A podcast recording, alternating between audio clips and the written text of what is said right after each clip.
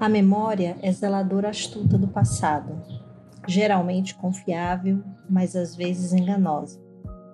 As memórias de infância são das mais esquivas, calorosas e recheadas de alegria, muitas vezes podem representar a verdade de modo errôneo. Para uma criança, aquela ternura fora de contexto e altamente subjetiva torna-se realidade eterna. Sei que sempre serei assombrado pela realidade maior e mal lembrada das circunstâncias em torno da minha infância.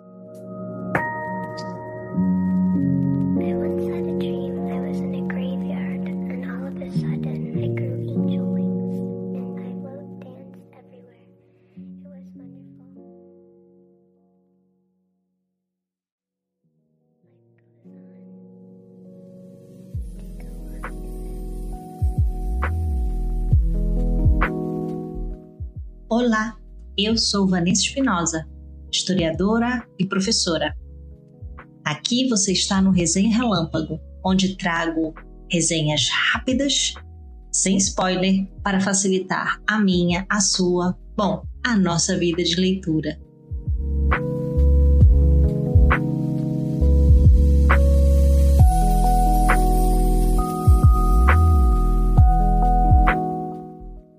Então, uma obra do George Takei, não só dele, mas é, em coautoria de roteiro com mais duas pessoas autoras e a arte de Harmony Becker. O pessoal do roteiro que fez com ele é o Justin Eisinger e o Steven Scott. Uma obra recente, 2019, inclusive ganha o prêmio de melhor HQ desse ano. O prêmio Einser, inclusive, concorre com Grama, que é outra, outro, outra resenha que já está feita aqui, né? Aqui no Brasil foi publicado é, pela Devi Editorial, São Paulo. É, quem faz lá o desenho e letra né, para o português é Gilberto Lascano. Ou seja, quando sai ali, a gente tem também os direitos para a língua portuguesa, basicamente no mesmo, mesmo ano, né?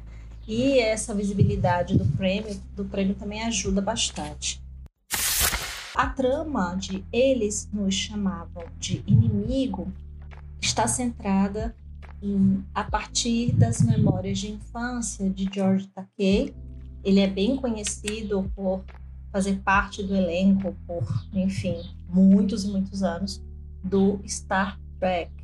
Ele tem a centralidade dessa obra porque as memórias que ocupam boa parte é, da, do roteiro tem a ver é, com essa relação que ele viveu diretamente, com meio que misturadas, né, com o que ele, depois de adulto, começa a, vamos assim, reler esse passado trágico, inclusive, a partir de sua infância, quando ele tinha ali quatro anos de idade.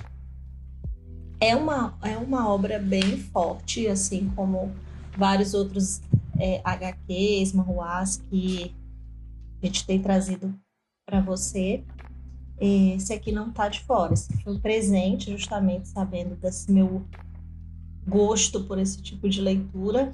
Ah, o foco histórico central aqui é a Segunda Guerra Mundial, uma relação direta, porém é, é muito importante ressaltar que a trama vai lidar com questões geopolíticas é, que estão mais relacionadas com o, o erguimento do Japão a partir de uma tática imperialista de avanço sobre territórios ali mesmo é, na Ásia. Começa com a Manchúria e vai é, se espraiando, inclusive Coreia, é, com a intenção de alargar para a China. Então, esse processo de ampliação né, do, do domínio, do poderio nipônico, cruza com interesses de domínio também de outros é, países imperialistas. Então, essa tensão ela existe anterior a o que nós podemos aqui demarcar cronologicamente como a Segunda Guerra Mundial. Então, esse primeiro ponto, para que não fique também uma leitura reduzida é, a o tema da Segunda Guerra Mundial e as relações de aliança e tudo mais. Em volta, principalmente depois do tema da Alemanha e, e de Hitler. A essência dessa trama é perceber aqui uma, um, um isolamento forçado em um acampamento é, que os norte-americanos fizeram de maneira compulsória os nipo-americanos passar. Qual foi o gatilho, o estopim é, desse movimento, né? Foi justamente o ataque nipônico à base americana no Havaí, Pearl Harbor.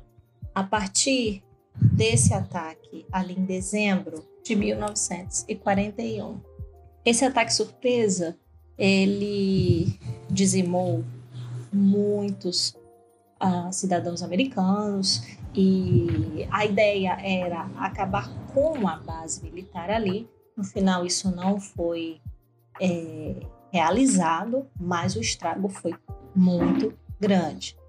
Esse fato, então, traz a justificativa perfeita para que internamente e como política externa, Roosevelt comece um movimento que é, justifica uh, várias e várias ações que você lendo a obra você vai começar a perceber.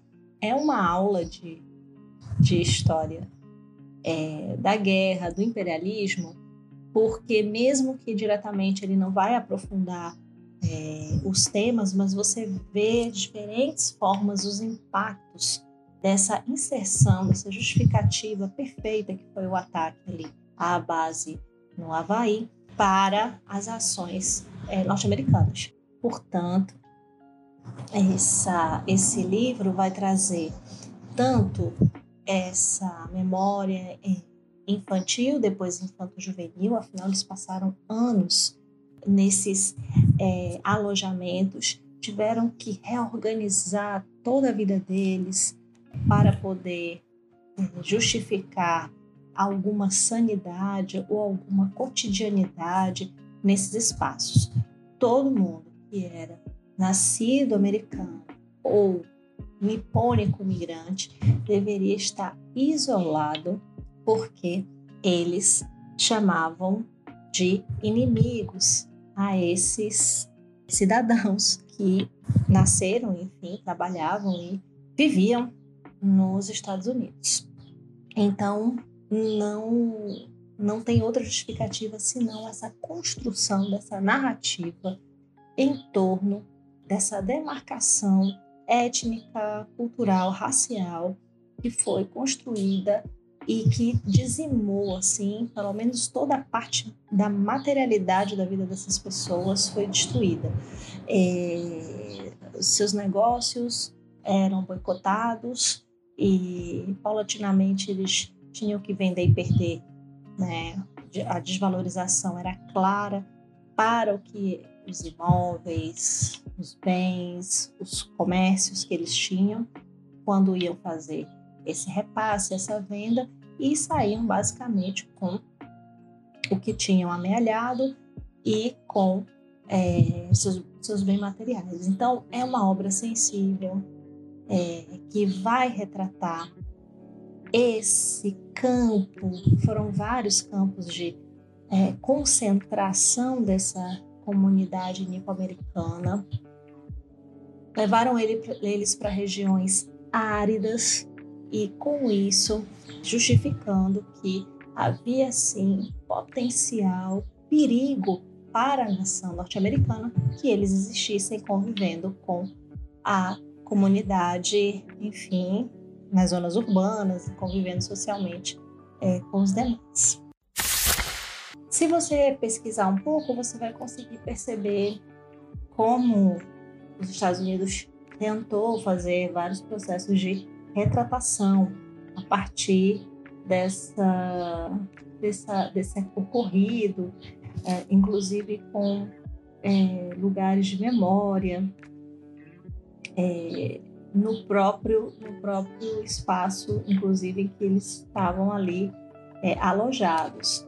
Imagino que todas as, as consequências é, humanas e psicológicas sobre essas pessoas que estiveram ali isoladas é, e demarcadas socialmente como inimigas perduram é, e perdurarão por muito tempo. Fora isso, tivemos também é, Hiroshima e Nagasaki é, durante esse período e a obra também trata um pouco dessa dor desses familiares é, sabendo das notícias e tentando se relacionar com esse luto sem poder reagir, vivendo nos Estados Unidos e sendo uma cidadã, um cidadão norte-americano e vendo seus, é, enfim, ascendentes, né, padecendo e é, famílias sendo é, eliminadas do dia para a noite também. Então essa essa esse movimento imperialista e os seus danos são retratados nessa obra. O...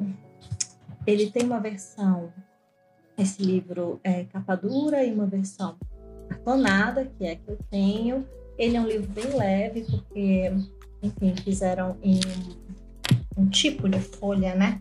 Um tipo de papel, vamos dizer assim, é, bem, bem leve e é, todo ele lembra um pouco a lógica do mangá, ainda que as folhas não sejam brancas. E os traços são bem simples é, e poderia, inclusive, ter um pouco mais de, de detalhamento, porém, também se percebe que essa, essa espécie de aridez é, na forma que a Harmony é, vai construindo a sua arte, pode estar conversando é, diretamente com essa lógica é, do momento que eles estavam passando.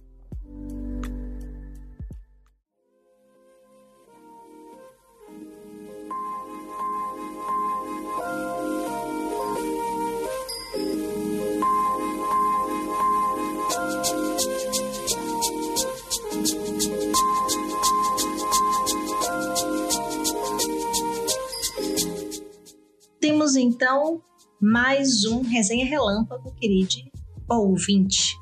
Para continuar sua experiência com o nosso podcast, me siga nas redes sociais, arroba vanessaespinosa.ufrn e o Clio, arroba Clio História e Literatura. Links estão na descrição. E se você gosta do meu conteúdo aqui, pense em financiar o Clio. Estamos no Catarse, Pix e PicPay além das nossas lojinhas com camisetas, livros, como sempre, link na descrição. Eu sou Vanessa Espinosa e vejo você em breve. Tchau!